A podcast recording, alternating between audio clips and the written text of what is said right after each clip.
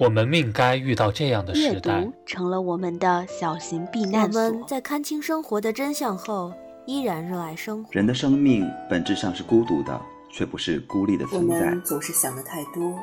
读书太少如。果春天要来，大地会使它一点一点的完成。谐音彩华，读书十岁。欢迎来到山月十岁。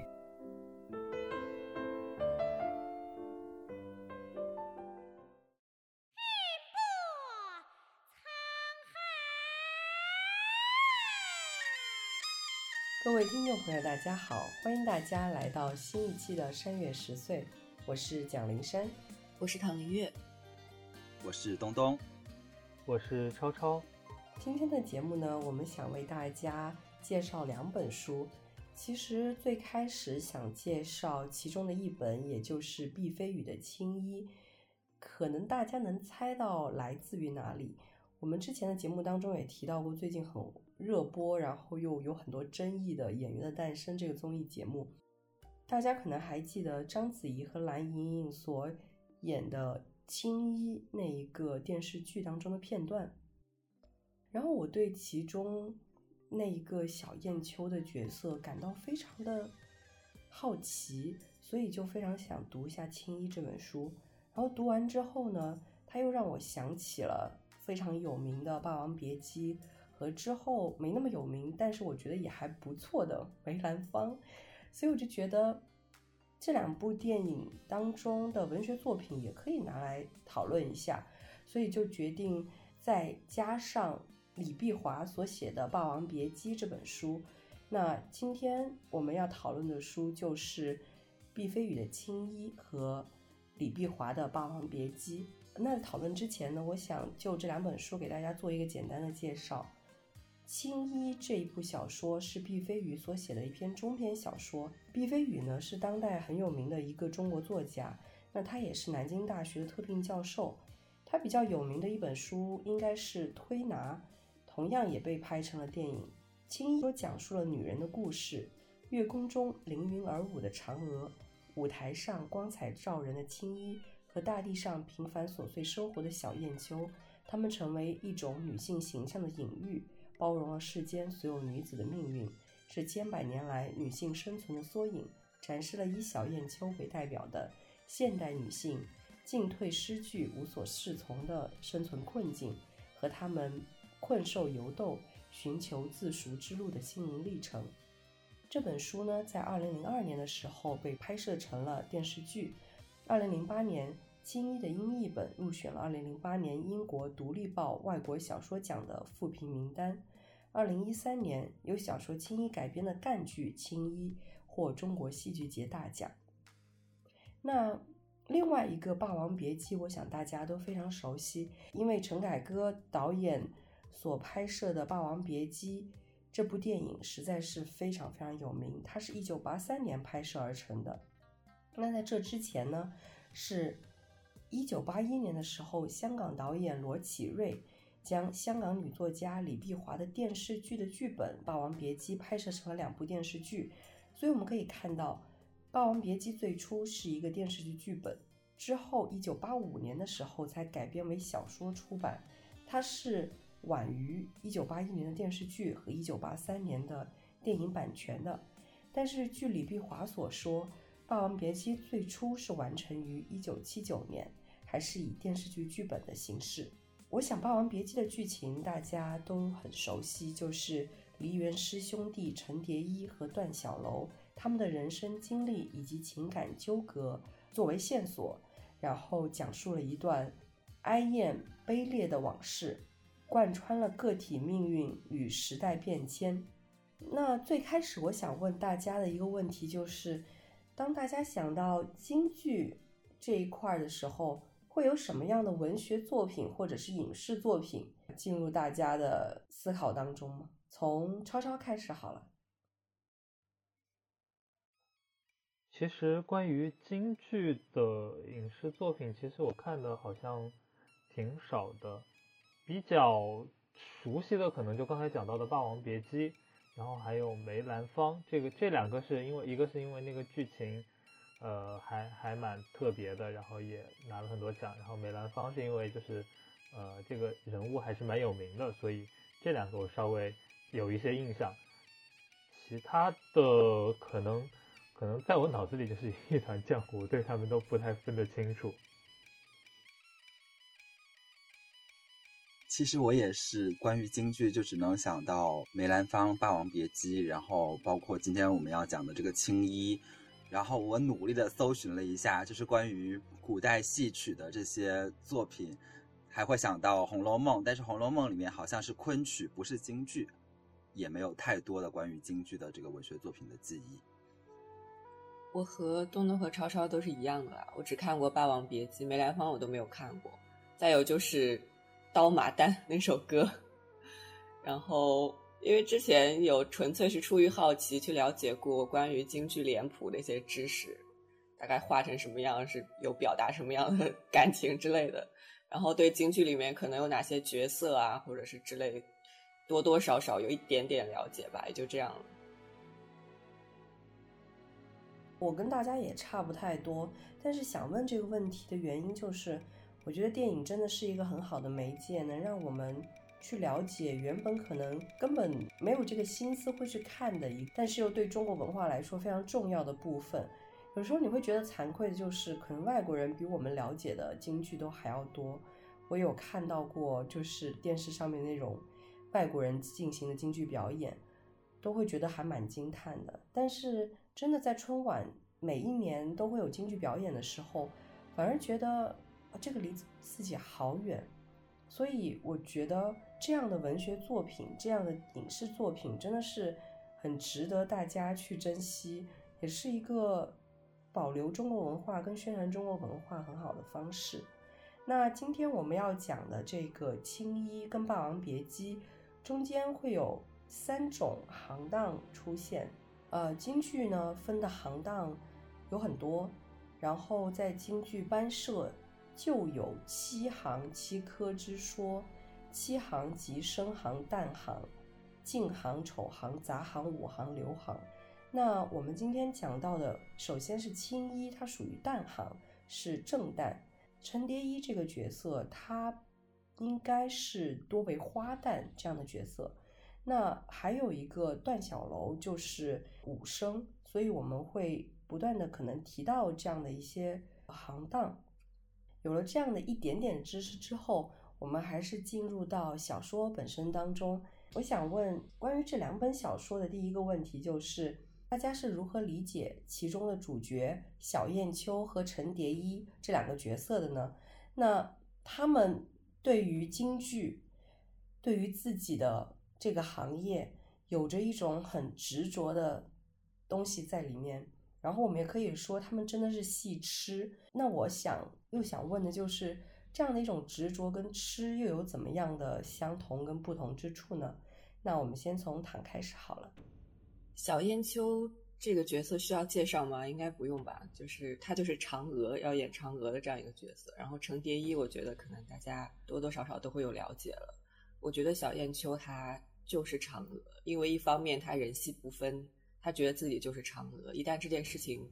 被否定，她就会做出很多我们可能觉得很疯狂的事情，像扭转局面。比如说年轻的时候，他是往其他扮演嫦娥的人脸上泼开水；然后再比如他后来是为了获得再次扮演嫦娥的一个机会，他可以非常平静的陪老板睡觉，他就是为愿意为嫦娥付出一切，因为他觉得自己就是嫦娥。另外一个方面，我是觉得他的这种。欲望和嫦娥本人也是很像的，因为我们都知道嫦娥的故事嘛，就是她本来过得好好的，但是她一心就想要成仙。不能说是因为小燕秋入戏太深影响了她的这个性格或者是与人相处的方式，其实也可能是因为她本人的性格使她对嫦娥非常有认同感。所以我觉得小燕秋这个角色，她的根本是戏，就是说她痴迷的是戏。他是一个人的，就是像嫦娥一样是非常寂寞的。但是《霸王别姬》里面程蝶衣的关键词，除了戏，他吃的还有感情。他也是带入角色，但他带入的是虞姬。虞姬我们知道，他不是在戏里面不是一个独立的，他是和霸王绑定在一起的。所以不管是戏里还是戏外，程蝶衣痴迷更多的是感情的一个部分。我觉得这是他们两个一区别。这点我也很赞同，就是啊，我觉得程蝶衣的那个感情纠葛，真是是我们等一下会继续讨论的一个问题。那呃，超超呢？我觉得前面唐讲的其实嗯蛮全面了。那燕秋这一边，他可能是他的人生，他的整个自己就是为嫦娥这个角色而生的，他和嫦娥就是一体的一样的，所以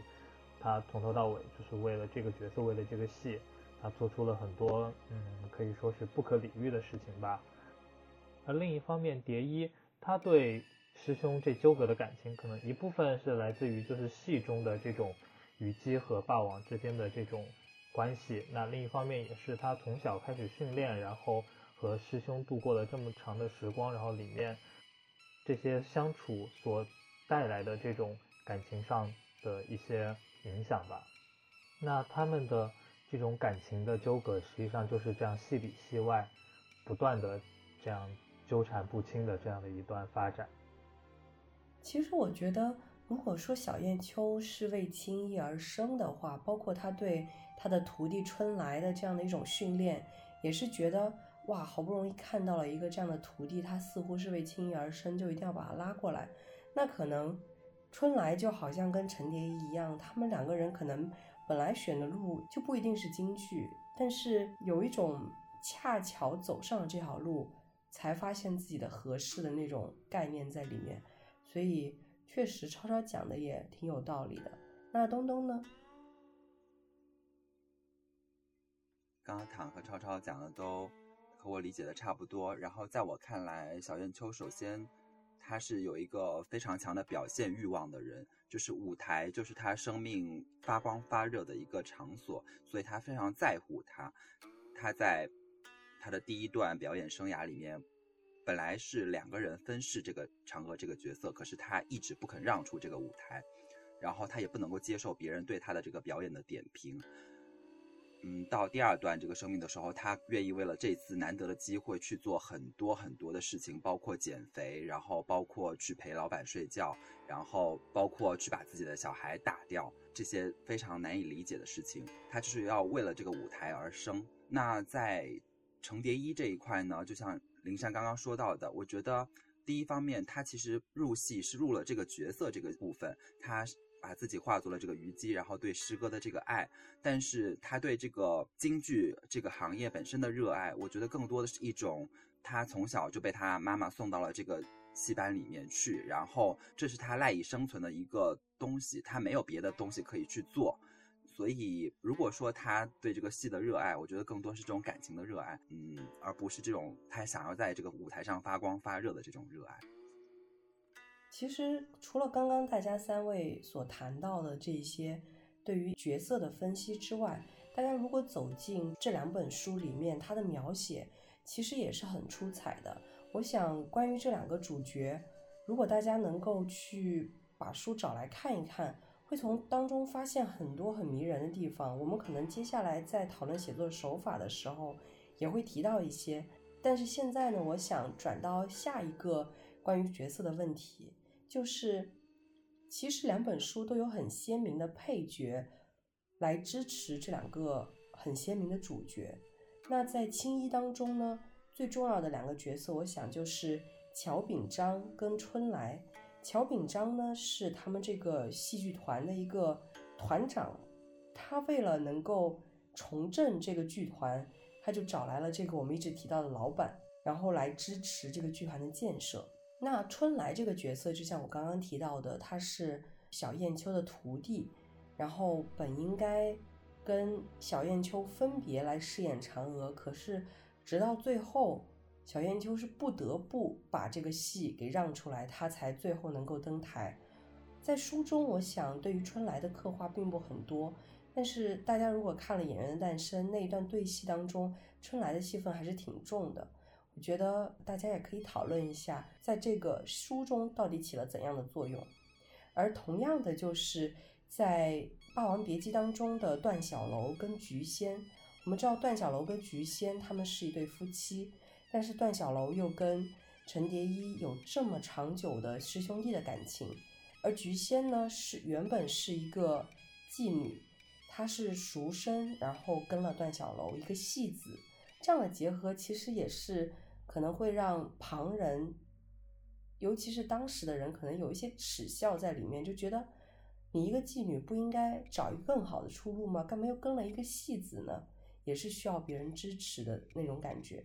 所以我想问一问。这四个角色分别在两本书中，到底都起到了一个怎样的作用？那这回从东东开始好了。首先从青衣的两个角色开始说起吧。那我觉得秉章其实，在青衣里面，他其实就是一个串场的角色，他的作用就是把这个剧团给重整起来，然后他是一个连接这个这些剧团的这些事务的这样的一个工作。其实我觉得他的。角色特点没有给我留下很深刻的印象，但是春来的话，它显然是和这个小燕秋的一个对照，就是小燕秋第二次要登上舞台的那个时候，他已经青春逝去，然后他想要回到那个光彩照人的那个过去的那个时代的时候，他看到这个春来，然后就起了那种嫉妒之心。就是这个春来，就是当初那个年轻的自己，就是毫不费力就能表演出嫦娥那个需要的那个样子。而这个小燕秋在那个时候，她需要付出非常非常大的努力，才能登上这个舞台，就是这样的一种鲜明的对照吧。但是我觉得，呃，相比于就是在青衣里面的这两个角色，这个菊仙显然是一个在《霸王别姬》里面更为重要的角色。在《霸王别姬》的一开始开篇。李碧华就写到说：“婊子无情，戏子无义。然后婊子何该就在床上有情，戏子只能在台上有义。就是菊仙显然是这个除了这个戏子以外的另一个小说想要刻画的这个妓女的这种一种形象吧。然后菊仙、段小楼还有程蝶衣他们三个之间这种微妙的关系，而且你也可以看到，就是这个菊仙，她是一个很复杂的人物。首先。”他跟段小楼在一起的时候，他是自己去赎的身，他就是为了寻找这样的一个依靠，在我看来是一个一辈子的这种真爱，他可以豁出去了，然后他就自己为自己赎了身。第二就是他在程蝶衣和段小楼的这个关系里面起到很重要的作用，就是一方面他阻拦了这个程蝶衣去得到这个段小楼，然后另一方面他又是他又使得这个程蝶衣的这种感情。能够有一个就是表达出来的地方，因为程蝶衣，他之前一直都是，虽然他一直爱慕着诗歌，但是他没有一个很明确的表达。但是当他意识到这个菊仙出现的时候，他才意识到自己有一个这样的竞争的对象。然后他也知道菊仙知道自那个自己喜欢这个诗歌，所以他可以很坦白的把这种感情向这个菊仙表露出来。当然，在他们遇难的时候，这个菊仙又扮演了一个就是有着母性光辉的这样的一个一个角色，然后也对他施以了援助之手，所以他们之间的这个关系是很复杂、很纠葛在一起的。每一个人物都有为自己的一面，又有为了就是比如说为了这个段小楼，为了这个呃程蝶衣他们之间的这个为了对方的这一部分。所以我觉得，相比于就是这个春来、秉章在青衣里面的这种衬托性的这样的角色。嗯，菊仙显然在就是这个《霸王别姬》里面是一个更为重要的这个人物。其实我很赞同这一点，真的是感觉陈蝶衣跟菊仙在书中是斗智斗勇，可是从书外来看，我觉得段小楼、陈蝶衣跟菊仙三个人的角色刻画真的是互相成全了对方。如果没有另外一个角色的支持，可能。陈蝶衣这个角色就不会那么的出彩。那我在想问问唐又是怎么看这四个角色的呢？嗯，其实和东东说的差不多吧。我觉得秉章这个人他是连接戏剧和现实的一个人物，因为这个嫦娥能够重新上台，是因为他在酒席上面拉到了赞助，然后演员也是他拉过来的。在书里面看，好像这个人物的作用好像就仅止于此了。但是我看那个电视剧里面，把他处理成吴刚的扮演者，就是给嫦娥和吴刚添了感情戏。这样的处理我也不能说好或者是不好，只能说他想在戏这个外面再加上一些情感的努力。而春来就是刚才林珊介绍，他是小燕秋的学生，其实也是小燕秋年轻时候的一个投射。但是我觉得他可能更多是一个形似，身段呐、脸蛋呐、唱腔之类的，但是他没有小燕秋那么的痴。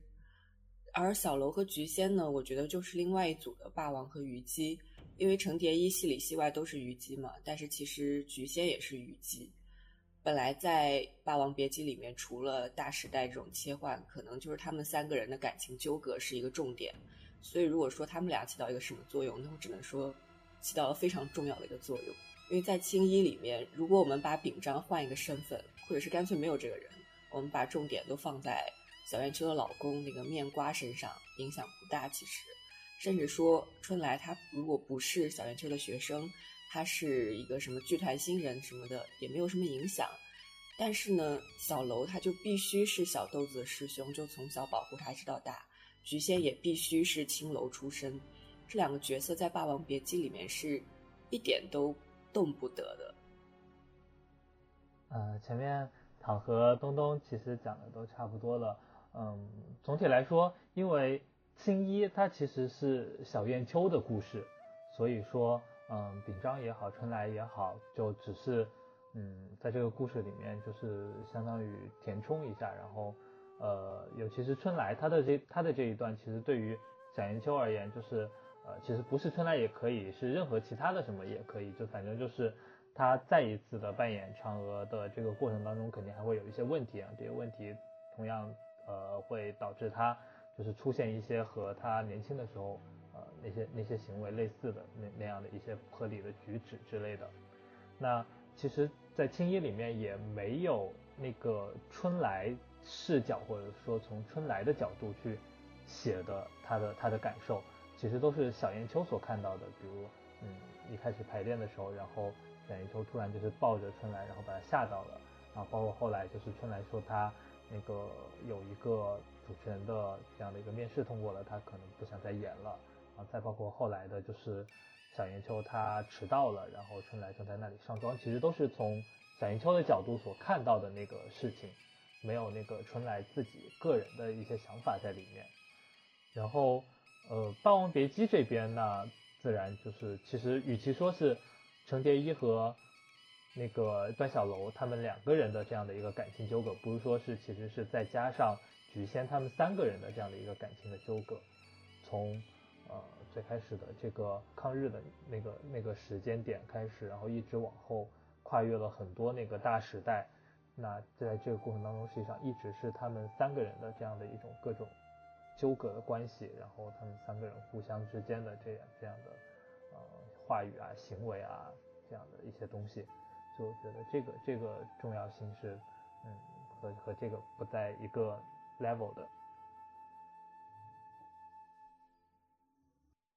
关于时代特征这一点，我们确实也会在接下来的节目当中更多的涉及，因为确实两本书都跟我们的大时代很有关系。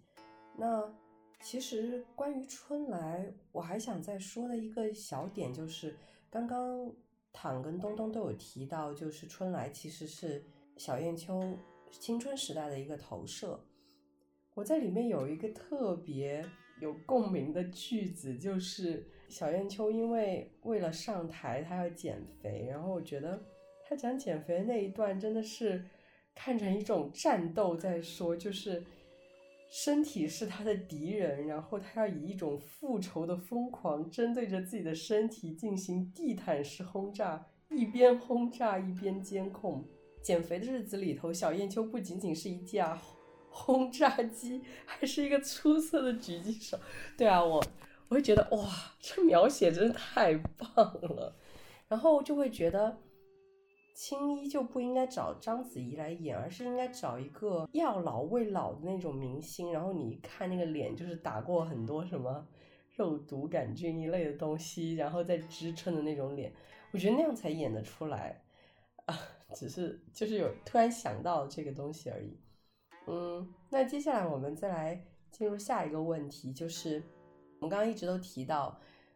这两本小说里面。最重要的三个我们熟知的中国传统文化当中的人物，就是霸王、虞姬，还有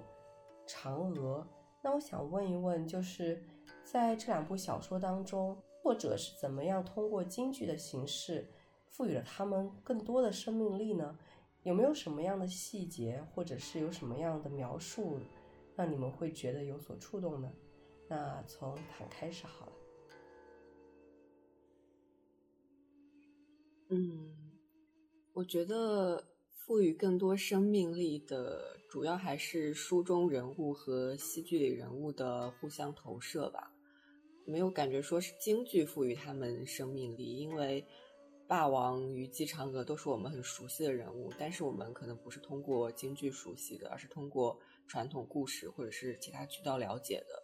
我觉得京剧对于这些人物的影响，可能因为呃受众群体的关系是相对有限的。而且京剧是一个舞台的艺术，需要唱念做打，在书中比较难看出来。倒是里面的一些唱词，尤其是《霸王别姬》，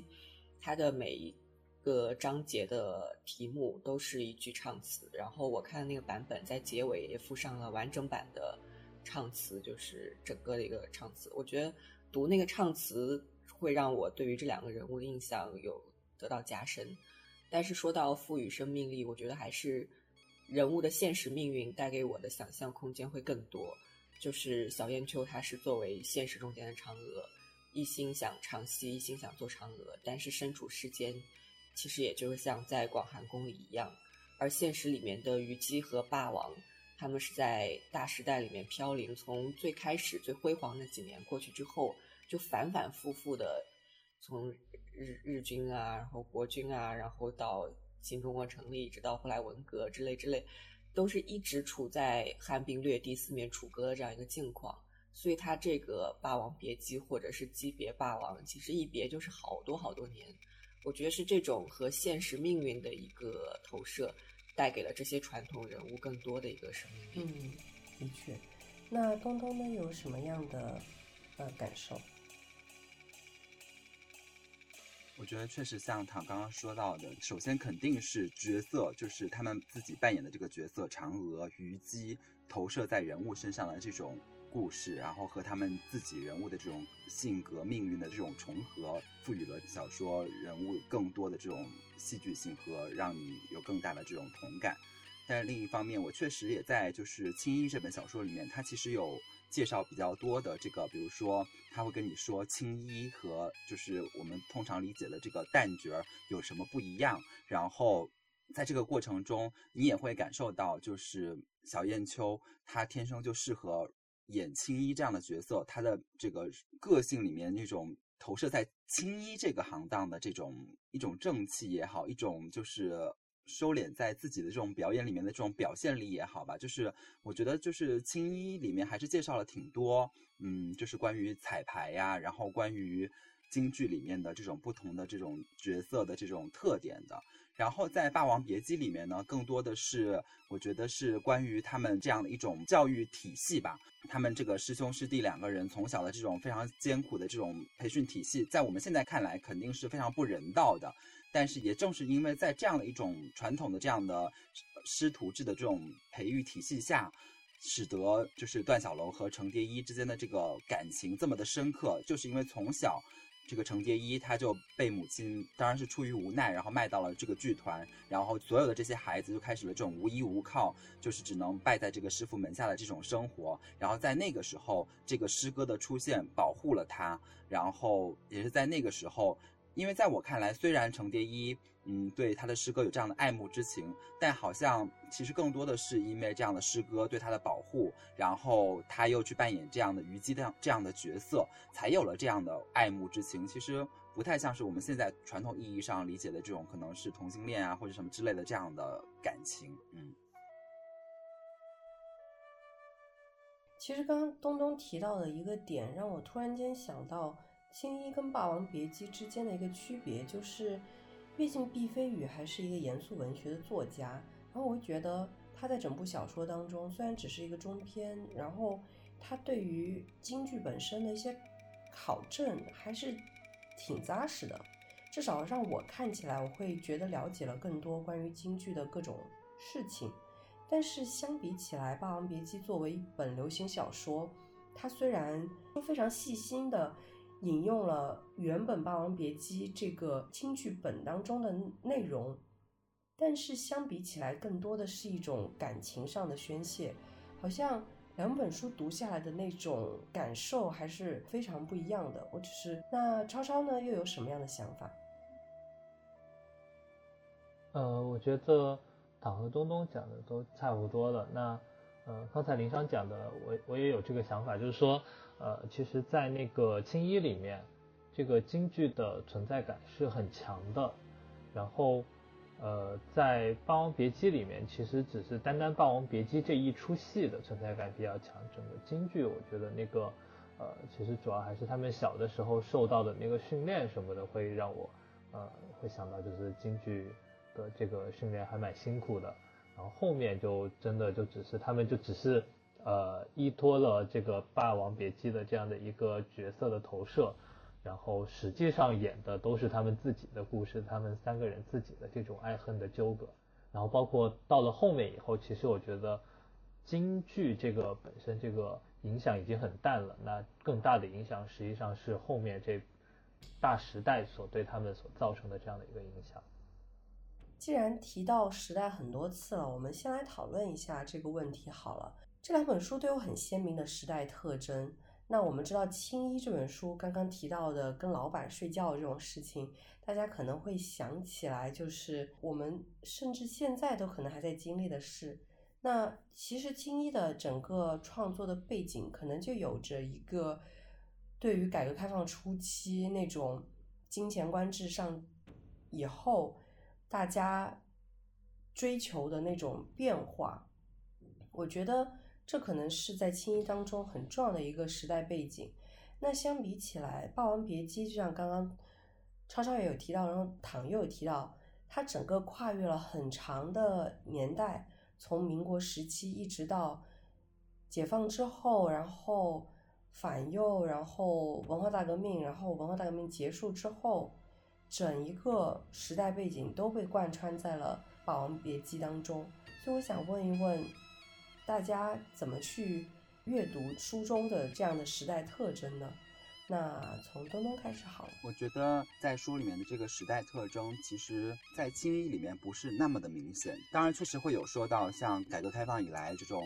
嗯，市场经济对于这种人的冲击吧。但是我觉得更多的是表现在秉章的这个人物身上，因为他要组织这个剧团，他需要钱。但是。其实，在小燕秋这个角色上，我觉得即使不放在这样的一个新的时代里面，他为了重新登上舞台，他也一定会去做很多我们看来匪夷所思的事情。可能不一定是睡觉，但反正就是在不同的时代里面，他都会为了这件事情去倾其所有。但是在嗯《霸王别姬》里面，这个时代感确实是非常强的，因为他们因为这个时代命运不停的在变化，然后最开始的在。呃，民国以前，他们就是唱戏，然后慢慢的变成红角儿，然后挣了蛮多的钱。到后来，就是到了民国时期，因为这种当时的对于这个货币的管制的混乱，使得他们其实挣的钱很不值钱了，然后生活的其实很困难。然后又到了后期，他们因为这个给日本演了这个戏，然后被打倒，然后互相之间就是又要去救对方，所以他们这些所有的故事都跟这个时代，嗯，对于他们的这个。戏子的这个身份的认知，然后对于他们当时做的这些事情的认知有着极大的关系，然后他们的命运就完全和这个时代牵连在了一起。所以我觉得就是时代背景在《霸王别姬》里面体现的更为突出，但是在《青衣》里面，我觉得没有那么明显。青衣确实，嗯，那个时代背景的那个相相应的那个叙述可能不太多，因为它本身是一个中篇，然后。呃，本身又讲了小燕秋他年轻的时候在剧团里面的那样的一段故事，然后又他后面嫦娥再再一次演嫦娥的时候这样的一段故事，所以可能呃时代的那个那个呃没有没有太多可以写的地方了。但对于《霸王别姬》而言，因为它讲的就就真正的是程蝶衣和段小楼他们一生从他们小的时候的刚进剧团，然后参加训练，然后。一直到他们最后老去了，再相见的那那一个场景，这整个跨越了非常长的一段时间，然后讲述了他们整个在这段时间里面所发生的所有的事情，所有的变化。所以我觉得这个呃时代在他们身上的这个影响是呃每一段里面都都讲的非常的明显的，尤其是在呃他们遇到了菊仙之后，他们三个人在后面呃反右，然后文化大革命这一段时间，呃真的可以说是他们一开始其实还只是感情上面的一些纠葛，他们也都没有撕破脸。然后互相之间可能会在语言上面较劲，然后可能会在有一些事情上面会较劲，但是到了后面这样这样的一个时代里面，尤其是后面文化大革命的时候，然后他们被抓起来，然后被红卫兵审问，他们有什么反革命互相揭发的这样的一段过程里面，然后他们之间的这样的一个矛盾，加上当时的那种疯狂的时代背景，就完全的爆发出来了，于是他们就。中间的那一段对话，其实我印象都还蛮深刻的。那程蝶衣对于他们的这个控诉，然后洋洋洒洒讲非常的多。他们要求就是菊仙和段小楼分开，但菊仙拒死不从。然后后面菊仙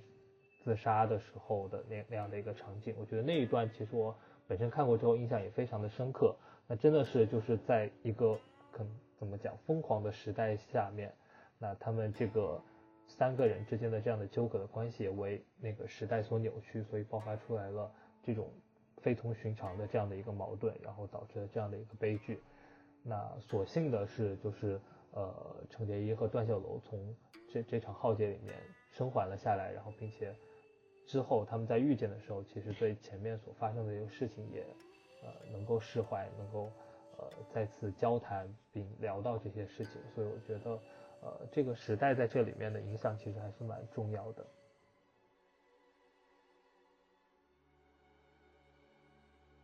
刚刚超超提到的这个文革这一段，确实是会觉得他们三个人在互相揭发的那个过程当中，真真假假其实很难说。尤其是陈蝶衣，他完全陷入了一种癫狂的状态，在说他们之间的过去。这个时候，我觉得。是人在一种很极端的情绪下所说出来的话，其实肯定也有几分真在里面，但更多的我们知道，如果带着情绪去说话的话，很难把所有的事情很得体、很恰当的表述清楚。不过，我觉得其实，在小说当中，他们的结局也是挺唏嘘的，因为我们知道，电影当中他们最后是在一个剧院见面，有一点。没有那么清晰的交代他们的最后的结局，但是在小说当中，陈蝶衣娶了单位给他安排的妻子，然后变成了一个指导老师，而小楼却是在香港蜗居，所以会觉得这样的对比还是挺强烈的。我相信，如果大家去阅读的时候，可能也会有自己的感受。不过最后这个问题就是要回归到写作手法。我读《青衣》和《霸王别姬》都是很感慨的，因为我觉得不管是毕飞宇也好，或者是李碧华也好，他们的写作都是用了很多心思的，然后读起来也是让人觉得非常舒服的。那我想问问各位，对于两人的写作手法又有什么样自己的想法呢？从东东开始好了。首先，因为青衣是一个中篇，所以我觉得它在布局上其实没有那么的复杂，它就是简单的把这个小燕秋的这个第二段要复出的这个生涯的故事作为重点讲述，然后呃在这个过程中，然后补充介绍了第一段他和李雪芬发生执，甚至最后到向他身上泼热水的这个过程，但是在《霸王别姬》里面。虽然它也是一个线性的这样的一个叙事，但是它一开始就把这个他们三个之间的这种纠葛，用一种很沧桑的这种语调，然后很凝练的这种笔触，先交代了出来。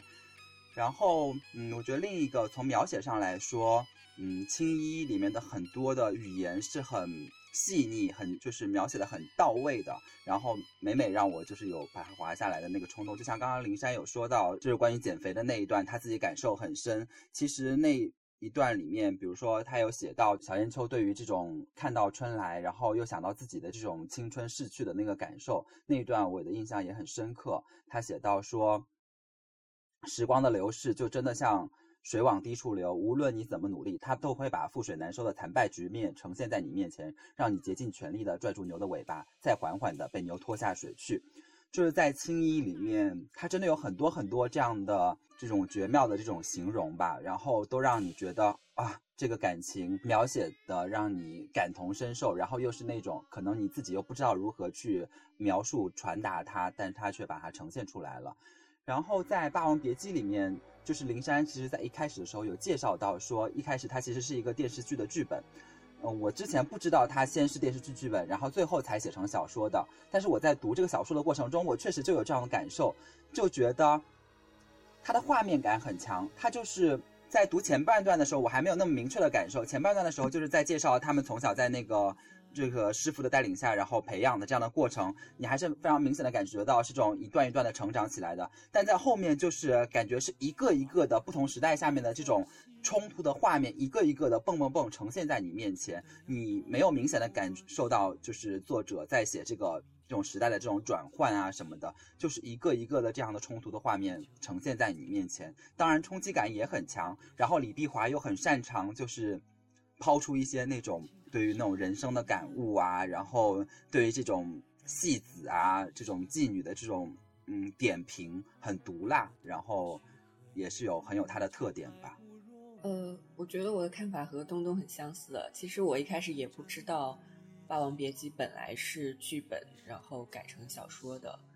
我当时以为是因为我看过电影的关系，才觉得他写作画面感很强。比如说开头他对事情的描写，我就会想到电影里面艳红带着孩子走过那段吵吵嚷嚷的那个街，然后书中很多细节或者台词都会让你想到电影里面的眼神或者是腔调。我一开始其实以为，因为看过电影的关系，影响了我的感觉。当我知道它原来本来就是剧本的时候，我就觉得它确实是为了有这个画面感，然后采用了这种的写作方式。而青衣给我的感觉就更像是日常会读到的小说一些，它的语言叙述会更平实，然后我也更喜欢这种风格，而且中间会有一些。除了刚才讲到减肥啊，或者这些东西，会有一些嗯，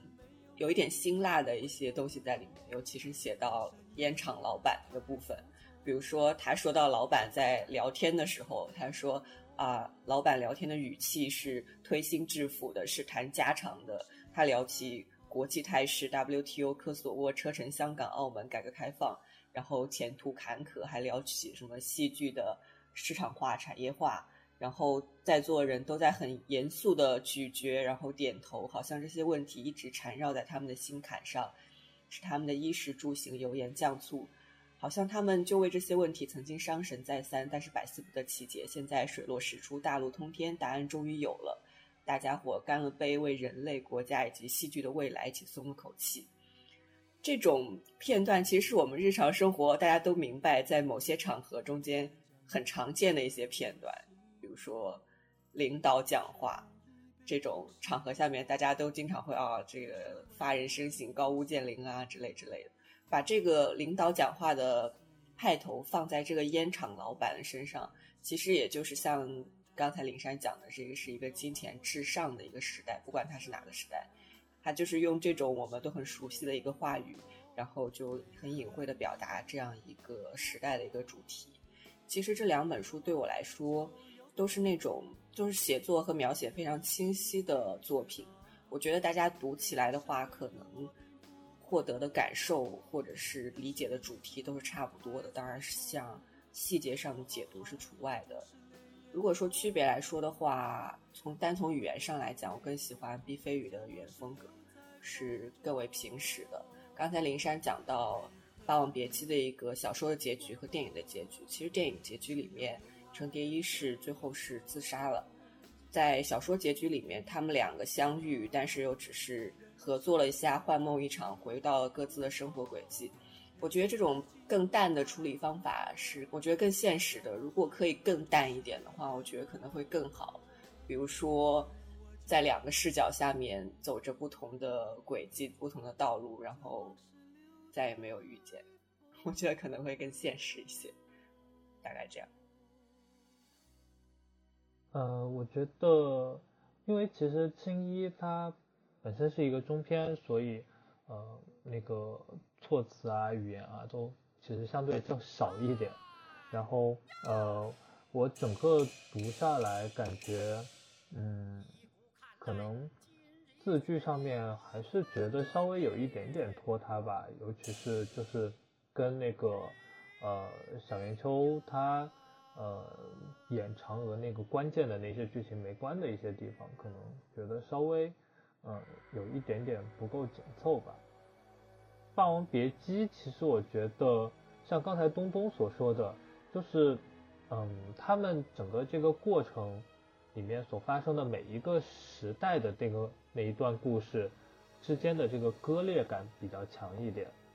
其实我觉得他们在那个抗日的时候。他们三个之间发生那么纠葛的故事，之后到了后面，那个解放了之后，他们又好像前面那些事儿好像忘了一般，然后又又在一起，然后过生活，然后又又后面又又重新再好像再发展了一出矛盾，然后到了那个呃文化大革命那那个时候。就觉得中间好像就是那个联系好像有一点不太那个紧密吧，就觉得让人觉得就是他们好像就是演了一幕又一幕这样的感觉。然后像唐刚才说到的，就是那个结尾，其实我觉得，呃，比起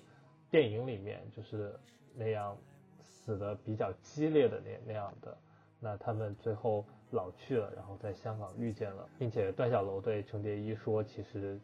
他的这份感情，他可能其实已经感受到了。我觉得那样的一个结尾，对于我而言，可能会更加有冲击力一点吧。最后他们呃幻想着那个剧里面的那样的，就虞姬自杀的那样的情景，然后蝶衣想到就是这经过了这一切，然后连最后的就是自己这份感情都其实已经被师兄所察觉到了的这样的一个。呃，有一点点悲剧性的这样的一个收尾，我觉得这个结尾对我而言，感觉还还不错的。其实我想再可能补充一下，就是